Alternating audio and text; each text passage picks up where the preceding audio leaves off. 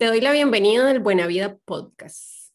Mitos sobre las enfermedades crónicas, la depresión, la obesidad, la diabetes, las enfermedades autoinmunes, el insomnio.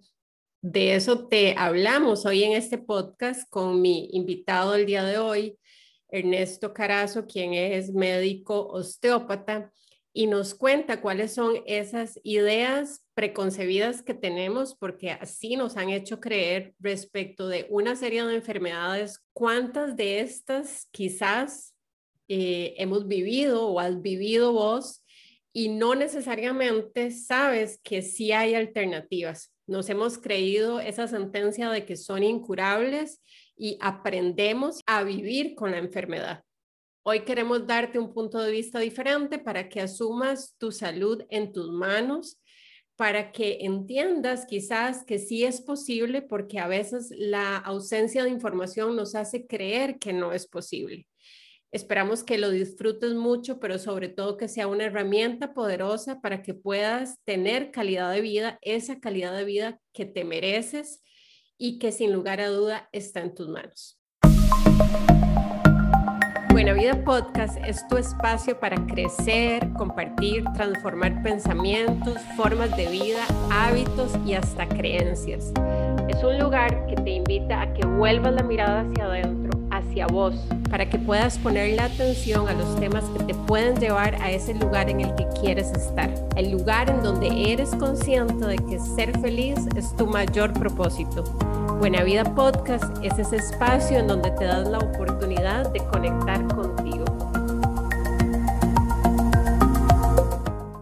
A mí me hace muy feliz tener un espacio como este en el cual pues yo puedo compartir un poquito de lo que soy yo en mis intereses personales y que sé que quizás son intereses que no necesariamente todo el mundo ha podido desarrollar porque no han tenido acceso quizás a una serie de temas o de información. Yo en lo personal crecí, como sabes, en una familia en donde eh, ha sido muy común y fue muy común para mí escuchar de muchos temas, ¿verdad? Y que tal vez para mí eran normales y en ese entonces, antes que tal vez había menos información, para el resto de la gente eran temas muy raros, ¿verdad? Ahora ya quizás se han normalizado un poco más, pero aún así yo sé que todavía existe una ventana de oportunidad muy amplia de personas que no necesariamente han tenido acceso a información relacionada en temas de salud, calidad de vida, alimentación eh, y todo lo que tiene que ver con que en realidad tengamos la vida que nos merecemos, ¿verdad? A partir de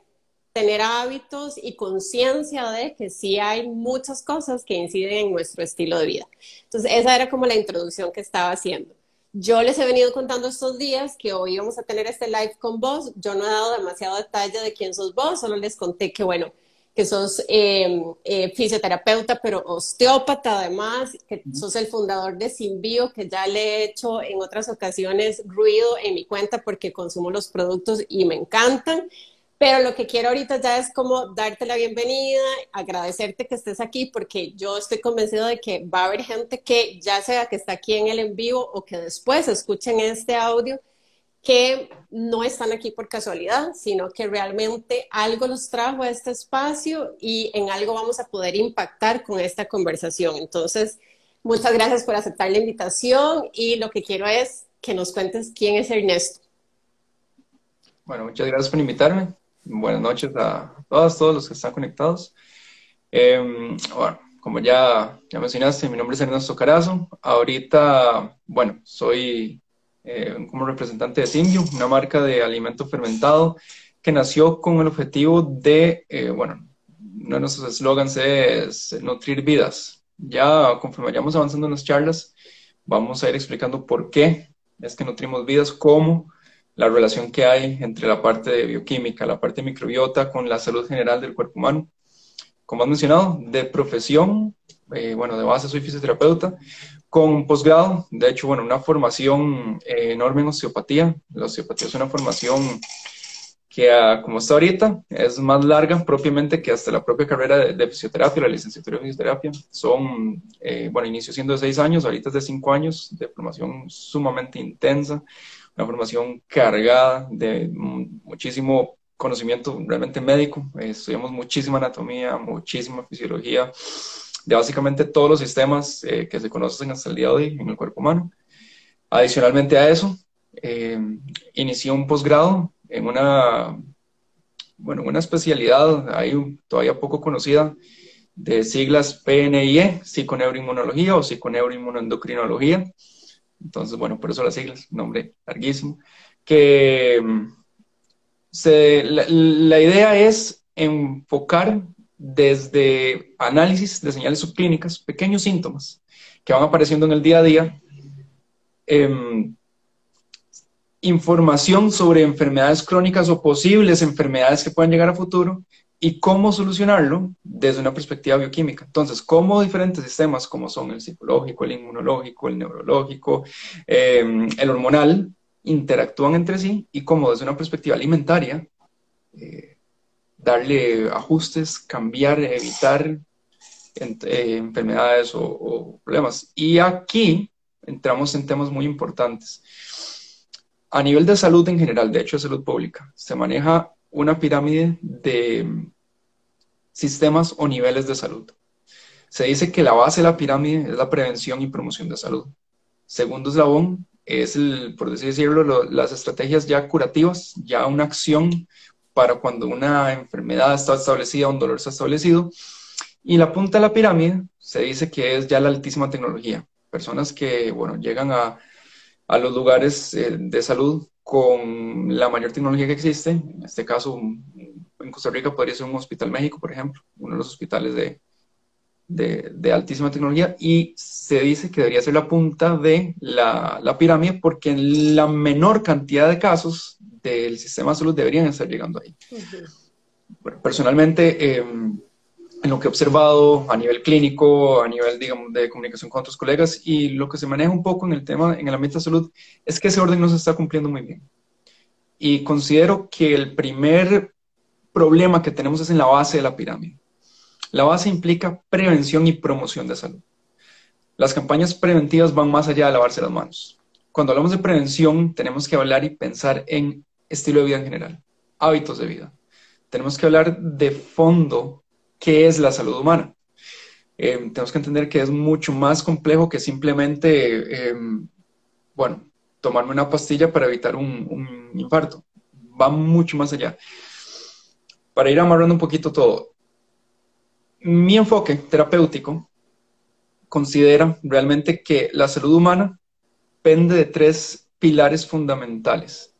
El pilar biomecánico, el pilar bioquímico y el pilar psicoemocional. En la parte psicoemocional yo englobo todo lo que es eh, mental, emocional, espiritual, social, o sea, todo lo abstracto, intangible, para mí en, en, ese, en ese un pilar. Entonces, como seres humanos, nosotros deberíamos de preocuparnos, enfocarnos en cuidarnos esos tres aspectos de nuestra salud.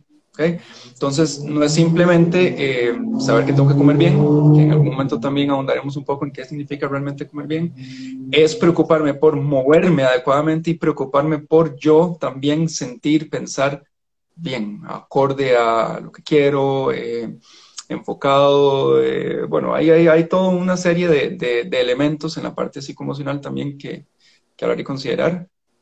ahí te estoy también dando pie para, para, para muchas conversaciones que vamos a tener. Que por, ahí, que por ahí vi que Samaris se unió a la Sama, entonces... Ahí está eh, Samaris, tenés buen, buen equipo de fans, está Samaris, por ahí está Mami, que es súper fan de Ernesto. Está Anto, mi hermana, que es súper fan de Ernesto también, entonces tenés apoyo moral y emocional aquí de sobra. Está mi prometida también, se unió, por ahí está Andri. Ajá. Ah, bueno, sí, es que Ernesto se casa el 31 de este mes, entonces imagínense, está ya casi en los últimos momentos. Obvio no podía faltar Andrea haciéndole apoyo emocional también. Entonces, sí, bueno, ahí, ahí da para mucho. Entonces, em, empezando ya a enfocarnos en tema, enfermedades crónicas, em, vamos a hablar un poco sobre, sobre los, los primarios mitos que existen al respecto. Hoy, bueno, la, la, ya había hablado con Adriana, la idea es segmentar el tema de enfermedades crónicas en dos o tres charlas, dependiendo de, de, del tema, de, perdón, del tema, del tiempo que tengamos, de, de, qué tan profundo entremos y, bueno, y qué tanta información empezamos a manejar, por, por live para, bueno, para tener la información bien ordenada, bien definida y, bien entendida, que al final, bueno, lo que mencionabas al inicio, em, no se puede promover salud sin la parte de educación.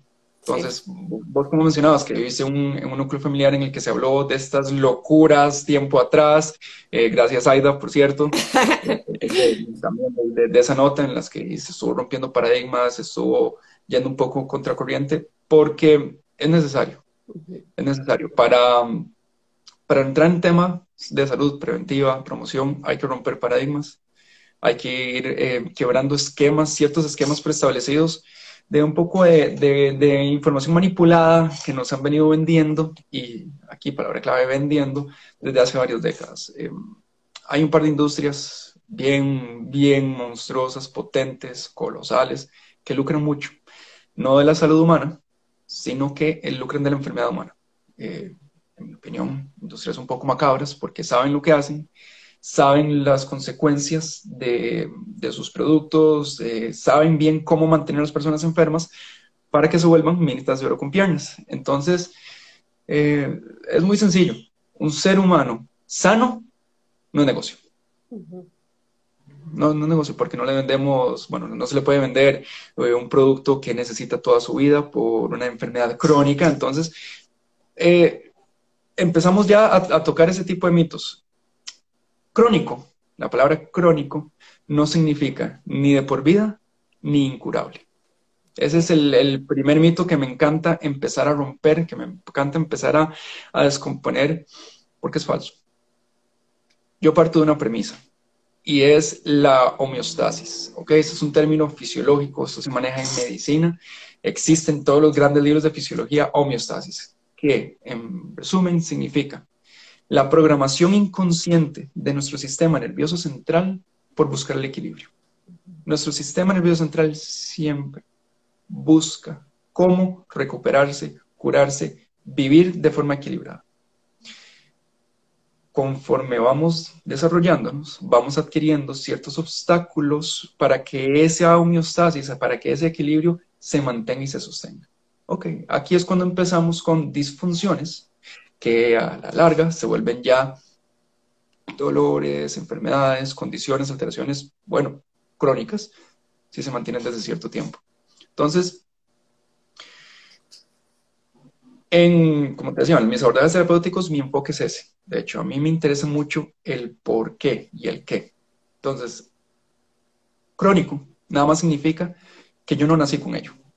Yo de camino a lo largo de mi vida algo adquirí en mi cotidiano, algo adquirí de, camino que me empezó, que inició toda la secuencia de eventos o toda la cascada bioquímica, biomecánica, psicoemocional que fuera, para que yo desarrolle una enfermedad, un dolor, una dolencia, disfunción. Y déjame hacer aquí un paréntesis, Ernesto, porque también cuando uno, cuando decís que en el camino adquirí, creo que es muy importante hacer conciencia de que adquirir puede significar, y en gran cantidad de casos es a partir de mis hábitos de vida, ¿verdad? Porque no es como que de pronto tuve la mala suerte de, que, ¿verdad? Me pasó tal cosa, sino que realmente es empezar a asumirnos y entender que realmente la salud es un asunto de responsabilidad mía, no del doctor que me ve cuando ya me siento muy mal, sino de mis hábitos del día a día. Y esos son los que pueden producir en el mediano, en el corto o en el largo plazo una u otra situación.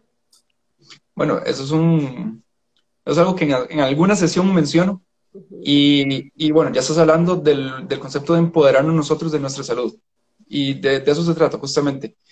Mi salud es mi responsabilidad. Yo le digo a mis pacientes, eso me encanta. Yo se veo una hora. ¿okay? Usualmente una sesión por semana. La semana tiene 168 horas. El resto de 167 horas, ¿a quién le tocan? Porque me pregunta, es que sí, este, usualmente es un trabajo combinado 50 y 50. Y yo, no, no, no, lo lamento. No 50 y 50. Yo soy un poquito más brutal en eso. Yo le tiro el 90 y mucho por ciento de la responsabilidad a mi paciente. Yo hago mi trabajo, yo he estudiado para saber dónde mover qué mover, cuánto mover, pero de ahí en adelante todo lo que viene, todos los cambios en los que tiene que incurrir esta persona para quitar del camino lo que esté obstruyendo su equilibrio, le toca a esta persona. Que es muy contrario a la educación que, bueno, que una de estas industrias nos ha venido vendiendo desde hace décadas. Usted tiene un dolor, tome, tenemos una pastilla para usted. Tranquilo, no puede dormir, tome, tenemos una pastilla para usted. No se preocupe, se siente triste, pastilla. Está aumentando de peso, está bajando de peso, otro. Entonces, nos han vendido, cuando usted sienta algo, cuando usted esté incómodo con usted mismo o misma, busque afuera. Nosotros tenemos aquí una respuesta para usted. Busque afuera, busque afuera, busque afuera. Esto es tremendamente desempoderante, porque junto con esto viene mucha desinformación, viene de hecho, eh, no, no, solo es falta de información, es desinformación, entonces nos han educado cosas que no son, por eso es que tendemos a buscar estrategias y a creer que las enfermedades crónicas no tienen cura, por ejemplo, o eh, que si tengo diabetes necesito unas pastillas de por vida y en el, en el peor de los casos, una inyección de insulina de por vida, lo cual ya, bueno, ya vamos a, a meternos en terreno un poco controversial, no es cierto. Eh, la diabetes, por ejemplo, es una condición reversible y lo digo ya con, con experiencia, lo digo ya con, con buena evidencia clínica. Ya he tenido casos de pacientes dependientes que hemos logrado revertirles y están viviendo ahorita sin ni siquiera la pastillita, eh, la que sea, la marca que sea, que, que, que hayan estado utilizando, sin problemas, comiendo bien, sintiéndose bien, viviendo bien. ¿okay? Entonces, eh, bueno, claro, eh, personas que no solo se atrevieron a hacer un cambio en su estilo de vida a nivel alimentario, sino que también a nivel psicoemocional, tuvieron todo un proceso, se pusieron pilas, bueno, nada, siguieron las indicaciones que, que, había que tomar. Entonces, mito número uno, las enfermedades crónicas, las enfermedades crónicas son de por vida y son incurables. Mentira, mentirísimo. Entonces podemos decir que ni son de por vida ni son incurables hasta, digamos, hasta donde llevo experiencia, de muy, muy pocas condiciones no se recupera el cuerpo humano. Okay. Y estamos hablando de, o sea, que se, ven recuperaciones milagrosas, eh, constantemente, inclusive a nivel médico, tradicional.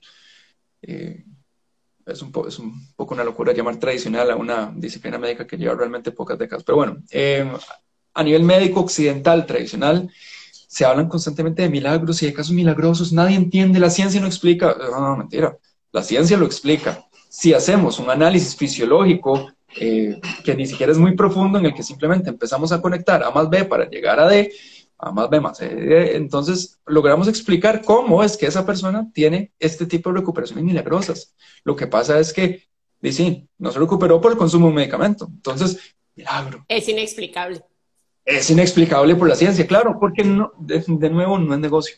Eh, o simplemente no hay estudios avalando lo que sucedió, porque bueno, a nivel de investigación científica hay estudios que requieren muchísimo dinero y el dinero va a ir dirigido a donde se genere más dinero. Es desafortunado, yo sé que estoy hablando un poco de temas tal vez eh, un poco fuera del tema de la enfermedad crónica, pero es que también, bueno, es que ahí va. La parte, la parte monetaria Claro. También es parte de lo que es salud, lo que es, digamos, prevención y promoción. Entonces, bueno, eh, en fin. Y, y, sobre todo, Ernesto, ahí yo siempre digo, y bueno, y te lo he contado a vos, porque para mí, sobre todo, una de las cosas, yo, a mí cuando me dicen que a qué le tengo miedo, yo siempre digo que a los médicos.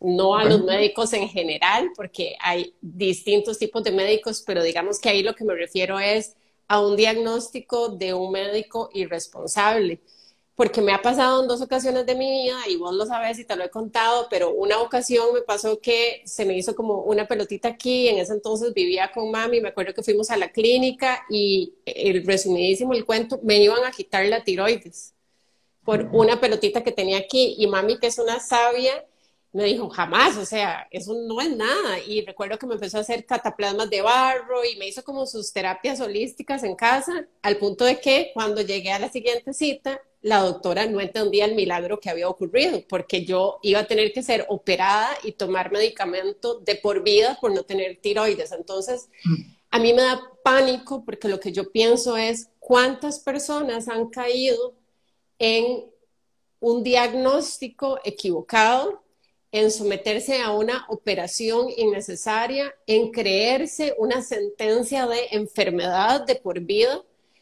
por no tener la educación que hoy estamos compartiendo aquí, por ejemplo, ¿verdad? Porque tal vez desde esa perspectiva del médico la única solución es quitar, cortar, anular, eliminar, medicar, ¿verdad? No hay una educación de integralidad del cuerpo humano y sus diferentes necesidades. Entonces, a mí me da pánico, esa es la verdad. Bueno, y mami es igual, ¿verdad? Mami tiene 72 años y siempre dice, a mí me lleva a un hospital solo si definitivamente me quebré, me corté y ocupamos algo que realmente ahí la medicina, qué dicha que existe.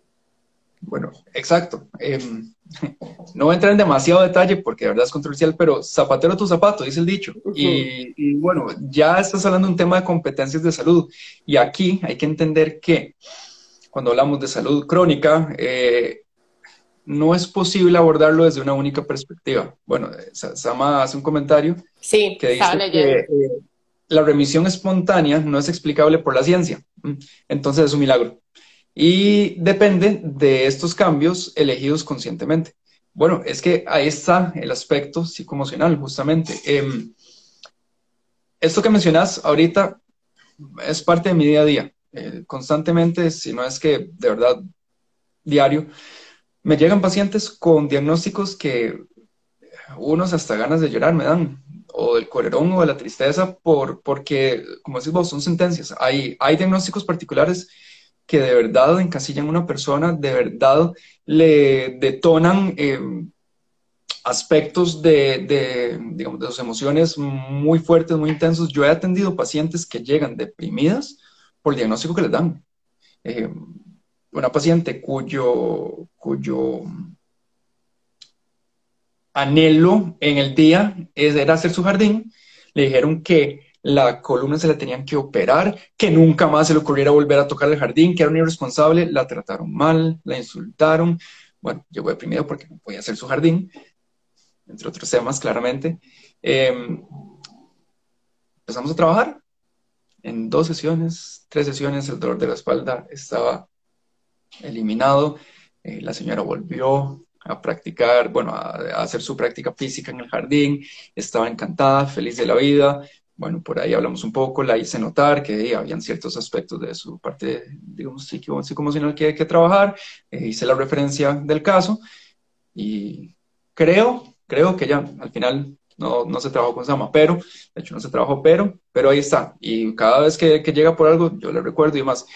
Y ahorita que menciono esto, bueno, has mencionado dos palabras que, a mí me gusta, me gusta mucho mencionar, que es eh, holístico e integral. Ahorita son conceptos que, que han sido, en mi opinión, muy mal empleados, porque ahora, con tal de que suene bonito, clínica integral de, em, clínica holística de, entonces son conceptos que, que han perdido su significado realmente. Integral, holístico, implica un abordaje completo de lo que es el ser humano. ¿okay? Ahorita, en este momento, eh, yo trabajo de forma multidisciplinaria, entonces eh, trabajo desde mis especialidades, eh, desde la parte del expertise biomecánico, biomecánico celular, desde el expertise un poco ya más bioquímico también, y trabajo, bueno, por aparte, con una gran especialista en la, en la parte psicoemocional, pero el ideal, y esto es como un, lo tiro ahí al aire nada más, eh, nada, el ideal debería ser, y esto es un modelo que debería copiarse a lo largo del mundo, un orden interdisciplinario, en el que como equipo se trabajen todos los diferentes aspectos de la salud humana. Eso es realmente integral, eso es realmente holístico. Em,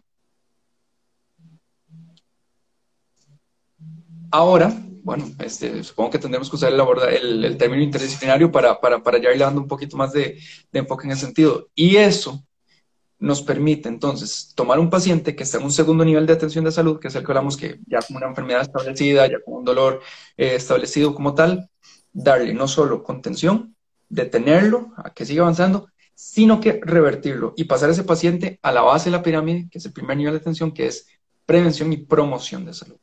Tu caso, por ejemplo, el nodulito, ok. Em, y nada más es un ejemplo de lo que sucede a nivel corporal que por alguna razón no se está manejando a nivel generalizado.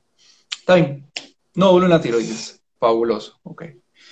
Tiroides, una glándula, un tejido, eh, de hecho, muy, como muy granuloso, hecho, hecho de, su composición.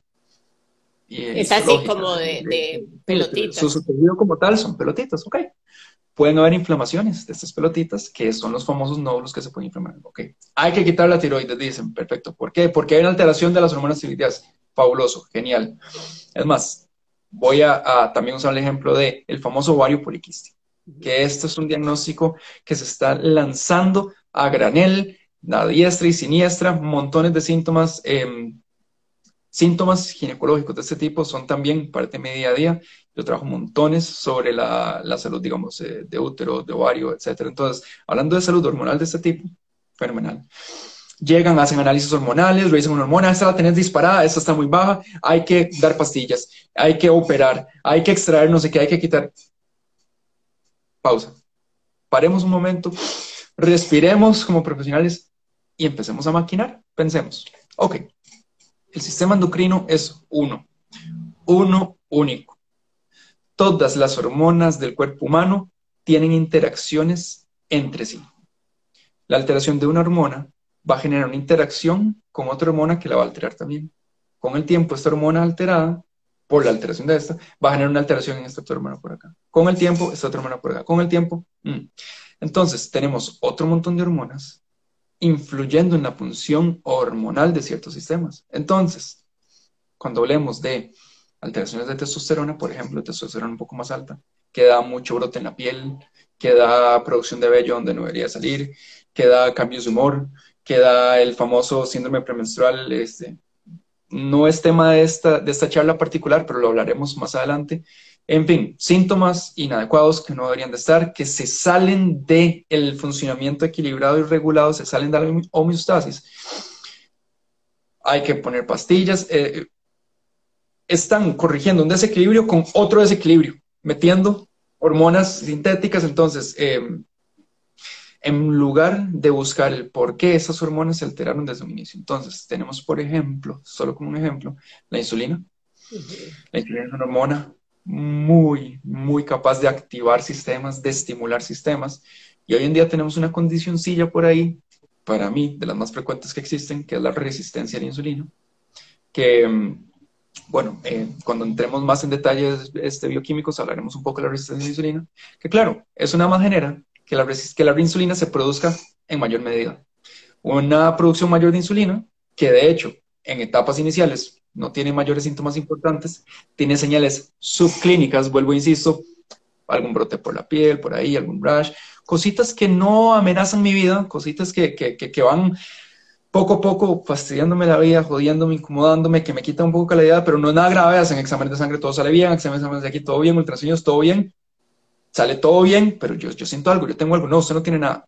Usted no tiene nada médico. Hago ese paréntesis Entonces, una insulina alta genera, de hecho, caos a nivel de testosterona, por ejemplo. Y una testosterona alta va a generar caos sobre el estradiol, que, bueno, que es el precursor del, del estrógeno. Y también el estrógeno, entonces, va a, trabajar sobre la este, LH, sobre la progesterona. Empezamos con una secuencia de alteraciones por ahí. Otro ejemplo de otra hormona que se nos dispara, se nos altera y nos hace locuras en el resto de las hormonas cortisol.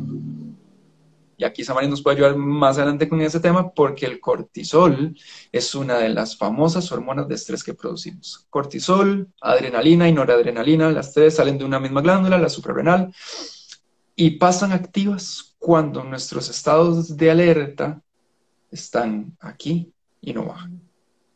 A nivel evolutivo son, son sistemas bioquímicos que hemos diseñado para defendernos, para protegernos, para huir atacar, defendernos o hacernos muertos, de alguna u otra Cuando tenemos el león enfrente que nos va a comer. Cuando en, la, o sea, en tiempos antiguos había una amenaza muy clara que era un tigre de dos metros y medio con colmillos de 40 centímetros a punto de comernos. Perfecto, ok.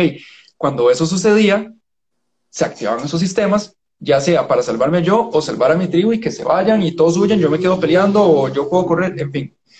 Esos sistemas están diseñados para dispararse, generar una respuesta y bajar. En esa etapa de, y aquí, de hecho, esta explicación me encanta en esta etapa de estrés, de alta demanda, digamos, de, estados de alerta, de estados de defensa, hay funciones que mi sistema nervioso central apaga porque en ese momento no necesita. Apaga mis funciones alimentarias, Entonces, mi absorción de nutrientes no anda bien, porque en, ese momento yo no ocupo recibir nutrientes, yo ocupo mandar toda la sangre posible a mis músculos, a mis ojos, a los sistemas de coordinación neuromuscular para reaccionar. Todo lo demás mm, queda rezagado en un segundo plano.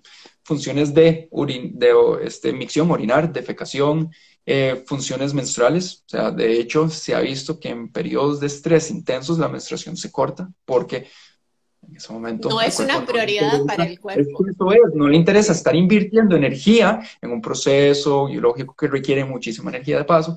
Em, ovulación no ocurre. Em, procesos reproductivos en general no ocurren. Procesos curativos no ocurren. Si yo estoy en este modo de pelea y me cortan y me crean una tajada de lado a lado del brazo, esa tajada sangrará. Y, pero yo sobrevivo. Qué vacilón eso, porque de hecho acabo de pensar en ese ejemplo que uno escucha mucho y de pronto lo asocié con eso, me parece que tiene sentido, de que las mujeres que tal vez tienen afán de ser mamás y no logran quedar embarazadas y pasan unos estreses terribles con métodos y mecanismos y es fallido y es fallido y es fallido y cuando deciden, de no, la verdad es que ya no más, y se relajan, sorpresa, quedan embarazadas.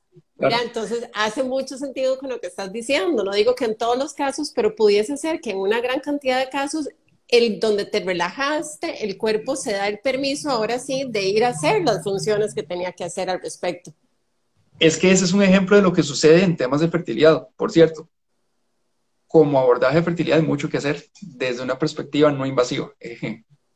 Puedes, podemos de hecho poner un pin a esa, Sí, yo voy a ir anotando porque aquí los temas no Y abordarlo porque, porque hay mucho que hablar al respecto. También, también he tenido pacientes que agarran cada proceso de fertilidad que termina siendo tan brutal para sus cuerpos, eh, siendo innecesario. Realmente no, no, no hace falta, no hace falta hacer eso. Entonces, poner un pin porque, porque podemos hacer todo un, todo un live al respecto de, de, fertilidad, por ejemplo, de qué está involucrado, qué está influyendo. Y bueno, ¿qué, qué medio puede ser al respecto o qué abordaje podemos equipos al respecto. Entonces, continuando con el, con el ejemplo, bueno, con, el, con la explicación, la curación propia del cuerpo humano no está activa cuando estamos en esos estados de alerta. Cuando estamos defendiéndonos, mi idea... Ve lo que dices, Amaris, ojo, qué importante eso. Eh, también, esto lo hablaremos tal vez en la, en, la, en la, segunda, o si hay una tercera en la tercera, el tema de control de peso es todo un tema. Eh, Sí, sí, sí, sí. Eh, eh, eso, eso tenemos que hablarlo de seguro, de seguro. Que, de hecho, que de hecho yo insisto mucho, y quienes me siguen hace tiempo en Buena Vida y se pasaron aquí, yo insisto mucho en cómo detesto que todos los medios siempre están hablando de la alimentación en relación con la apariencia física, ¿verdad? Y sobre todo en el tema de las mujeres, que bueno, es todo otro tema, pero entonces dejamos de ver la alimentación como, lo que es y es el objetivo principal de salud y de bienestar.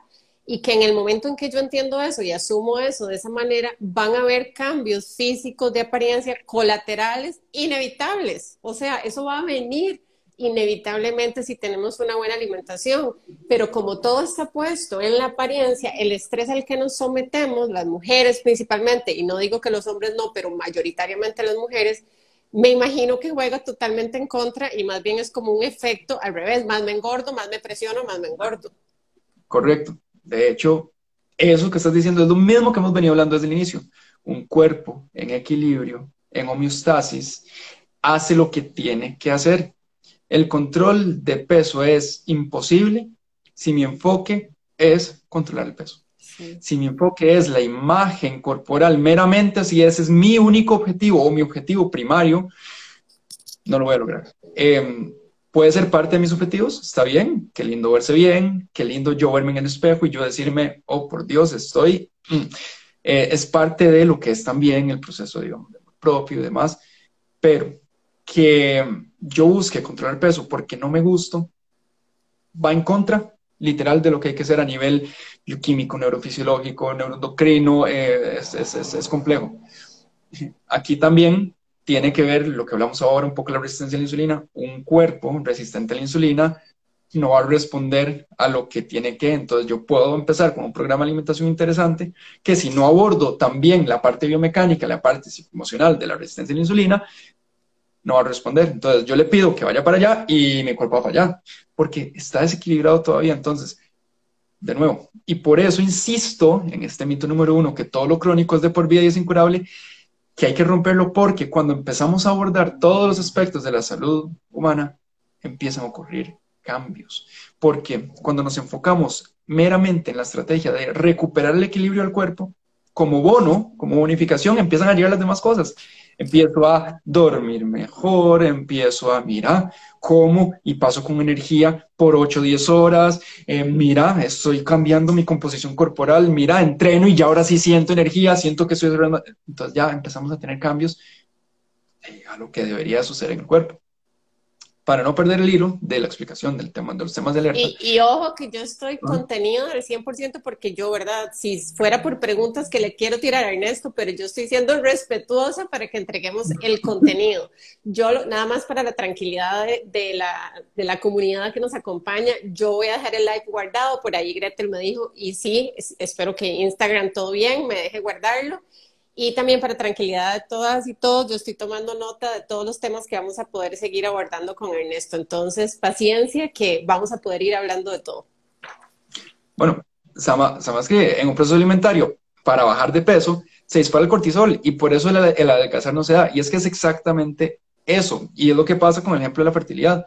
Hablando de cortisol, bueno, entonces, volvíamos al tema de la amenaza, etcétera. Los procesos recuperativos se apagan, no se dan. O sea, yo sangraré durante las dos horas de combate, pero combato, huyo, eh, logro salvar mi vida o la de mi tribu. Entonces, este sistema, cuando se apaga, cuando baja, este sistema de alerta, da pie a otro sistema, ya pongámosle nombres, el sistema de alerta es el simpático, sistema nervioso, sistema nervioso simpático, le da pie a que el parasimpático empiece a actuar y este sí que se encarga de recuperar. Yo, para recuperar mi cuerpo, no solo de un colmillo que me atravesó, digamos, de lado a lado del pecho, sino que también para recuperarme del estrés del día, para recuperarme del entrenamiento que hice hoy, para recuperarme de la actividad oxidativa del día, yo necesito estar en cierto estado mínimo de descanso, de relajación, en la que este sistema nervioso parasimpático entre y empiece a hacer lo que le toca hacer.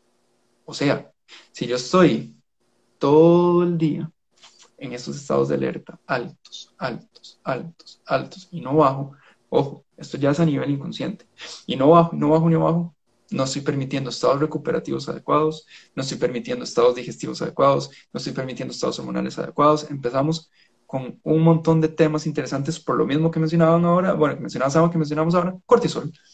El cortisol se ha descubierto que es una hormona que si la seguimos produciendo de forma continua es tremendo el efecto que tiene sobre el cuerpo. Y es un efecto muy inflamatorio. Empezamos a tener estados inflamatorios de bajo grado que nacen desde una resistencia a la insulina y ahí sí es cierto que dirían los españoles la ligamos ahí sí es cierto que inician y detonan lo que a mediano o largo plazo conocemos como enfermedades crónicas. Un cuerpo inflamado es un cuerpo que no responde a lo que debería. Un cuerpo inflamado es un cuerpo que no entra en equilibrio, no encuentra homeostasis. Cuando decimos inflamado, Ernesto, cuando uno dice que el cuerpo tiene una inflamación generalizada, ¿qué es lo que se inflama? ¿Qué significa realmente un cuerpo inflamado? Yo la forma como lo he logrado explicar es el metabolismo. Todo se inflama, de pies a cabeza. Son inflamaciones de bajo grado. Son inflamaciones imperceptibles, chiquititas. Em, empiezan a haber cambios circulatorios, empieza a haber retención de líquido donde no debería. Em, el sistema inmune se hiperactiva. ¿Ok? ¿Qué sucede? Estoy en alerta. Entonces, yo le mando la señal a todo mi cuerpo que estamos en alerta. ¿Quién es el primero en responder? Sistema inmunológico, porque es su función. Le toca em, parte de la resistencia a la insulina da como consecuencia una hiperactividad del sistema inmune. La función primaria del sistema inmune es inflamar. Yo me corto y en la zona donde me corto, inflamación inmediata, porque la inflamación genera un sistema de contención donde nada entra, nada sale. Eh, llegan todo el montón de diferentes linfocitos a revisar el área, a destruir lo que hay que destruir, a reparar lo que hay que reparar y empieza el proceso curativo. Si no hay una zona específica donde trabajar, muy sencillo, el sistema inmune dice, ok, todos están alertas a encontrar la amenaza. El problema es que la amenaza ya no es el tigre gigante de dos metros y medio, ya no es la tormenta eléctrica que me puede matar si estoy, cerca de mi cueva, ya no es la falta de agua, ya no es la falta de alimento. Esa amenaza se ha vuelto silente, se ha vuelto el día a día del trabajo, se ha vuelto mis relaciones interpersonales familiares, mi relación de pareja, se ha vuelto mis vacíos emocionales, se han vuelto esas heridas de corazón que cargo desde temprana infancia, se ha vuelto el alimento que consigo en el supermercado facilito. Em, hay, que, hay que profundizar en eso, pero bueno, se ha vuelto em, el sedentarismo, se ha vuelto pucha. Em, esas, a veces, esas métricas inhumanas que me exigen el trabajo, se ha vuelto ese miedo de no saber si mañana voy a tener trabajo o no. Eh, todo eso se vuelve el tigre de dos metros y medio, escondido detrás de un arbusto a tres metros atrás mío. 24-7, 24-7. Que yo lo siento, yo lo siento, pero no lo veo. Vuelvo a ver, se esconde, no está. Intento identificar, intento ubicar, intento entender qué me está pasando, dónde está, y no lo encuentro. Porque está en mi inconsciente. De aquí la importancia, pero primaria, de trabajarse esa parte. Por aquí vi una pregunta. Sí, aquí nos preguntaban algo. Edu, Eduardo, ¿qué aconseja para iniciar en este proceso interno de cambio consciente? Pues lo primero es un abordaje con un profesional en el área. Insisto, por ahí anda Samaris y, y yo creo que es el paso número uno. Bueno, el paso número uno es creer es entender que algo pasa y tener el, deseo consciente de yo incurrir en un esfuerzo energético, eh, de tiempo, de dinero, etcétera, para yo buscar mi recuperación, para buscar yo mi salud. Hay que, hay que ajustar estos temas que internamente me amenazan, porque al final la amenaza no está afuera, la amenaza es interna soy yo mismo el que la creo, el que la provoco de forma inconsciente, claro. Sí, ahí es importante inclusive, Sami, para quienes no saben quién es, de hecho, vayan a escuchar el Buena Vida Podcast porque los dos últimos episodios fueron grabados con Sami. Bueno, Sami me deja ella decirle, pero en realidad es Samaris. Este, aquí lo que quería es también hacer hincapié en que formas de trabajar la parte emocional hay muchas, ¿verdad? Eh, hay muchos tipos de terapia, hay muchos tipos de acompañamiento, hay muchos tipos de apoyo. Y de hecho, parte del interés es que aquí podamos estar compartiendo sobre esa información, porque a veces uno conecta más con un tipo de terapia o de acompañamiento que con otro. Entonces, yo sí les prometo que vamos, bueno, les hablé de hecho recientemente esta semana de flores de Bach, eh, voy a traer a Sami también a que hablemos aquí, Antonieta va a hablarnos de florales y todo el acompañamiento que se base a nivel emocional, pero la idea es que podamos como ir abriendo esa gama de oportunidades que tenemos, que tal vez no las conocemos todos, pero que existen y que ustedes tengan como mecanismos más a la mano o herramientas. El simple hecho de saber que existen y que entonces puedo empezar a abordar, ¿verdad? Por una o por otra forma. Y como digo yo siempre, iniciar un proceso que no acaba nunca. Exactamente. Entonces, bueno, ya hablamos de mito número uno. Las enfermedades crónicas son incurables y para toda la vida. Ok, no, falso. De nuevo, si encontramos el por qué y tratamos el por qué, todos los síntomas que a partir de ahí se desencadenan empiezan por simple homeostasis a quitarse del, camino, a recuperarse y demás. Y si de camino queda algún otro síntoma, perfecto, abordaremos ese síntoma específico, pero bueno, ya después de que quitamos 10 síntomas, entonces quedará uno que En eso, ¿cuáles son eh, reconocidas como enfermedades crónicas? Me queda claro que la diabetes es una de esas, pero ¿cuáles otras entran en esa categoría? Así como a grosso modo, eh, enfermedades reumáticas o autoinmunes. Esas son toda una gama amplísima que parece ser que cada vez eh, amplían más esa gama de diagnósticos.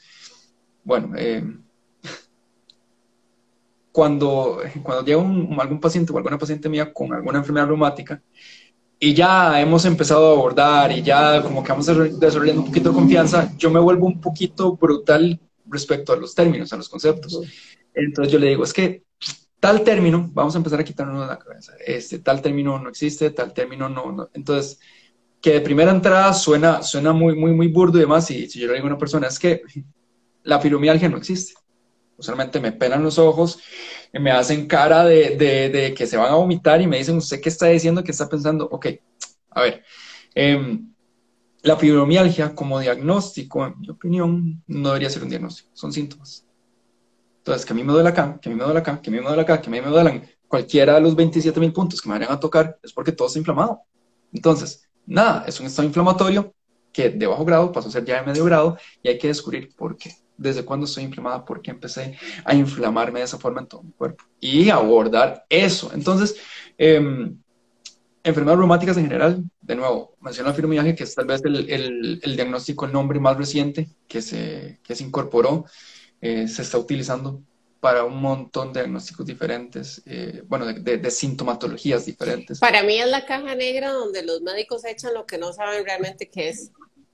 Bueno, hay una más profunda que todavía, que es la, la, psiquiatría. Cuando este, ya sales en todos los exámenes, no tiene nada la persona, no tiene nada, pero la persona todavía está con dolor, todavía siente algo. No, no, no. Lo suyo es mental, dicen, vaya, eh, medíquese. y esas medicaciones lo que hacen es que suprimen la personalidad. Eh, son psicotrópicos que ya trabajan sobre la neuroquímica directamente. Eh, entonces, solo porque nadie se preguntó, ¿Por qué? ¿De dónde viene? A nivel fisiológico. Esto desencadena esto, que desencadena. ¡Ay! El problema nació aquí, claro. Entonces, tengo un dolor en mi rodilla y mi problema ya es del colon a, a nivel biomecánico o bioquímico, un colon permeable, que ya hablaremos de, de, todo eso poco a poco. Pero bueno, entonces, enfermedades reumáticas o autoinmunes, una gran categoría de enfermedades crónicas. Ok. obesidad. Eh, ya aquí, bueno, metiéndome un poco en, campo, en campo eh, también más, más de, la parte psicoemocional, eh, depresión, ansiedad, son diagnósticos que hay que manejar con pinzas porque, bueno, hay que identificar primero si es una ansiedad clínica, si es una depresión clínica como tal.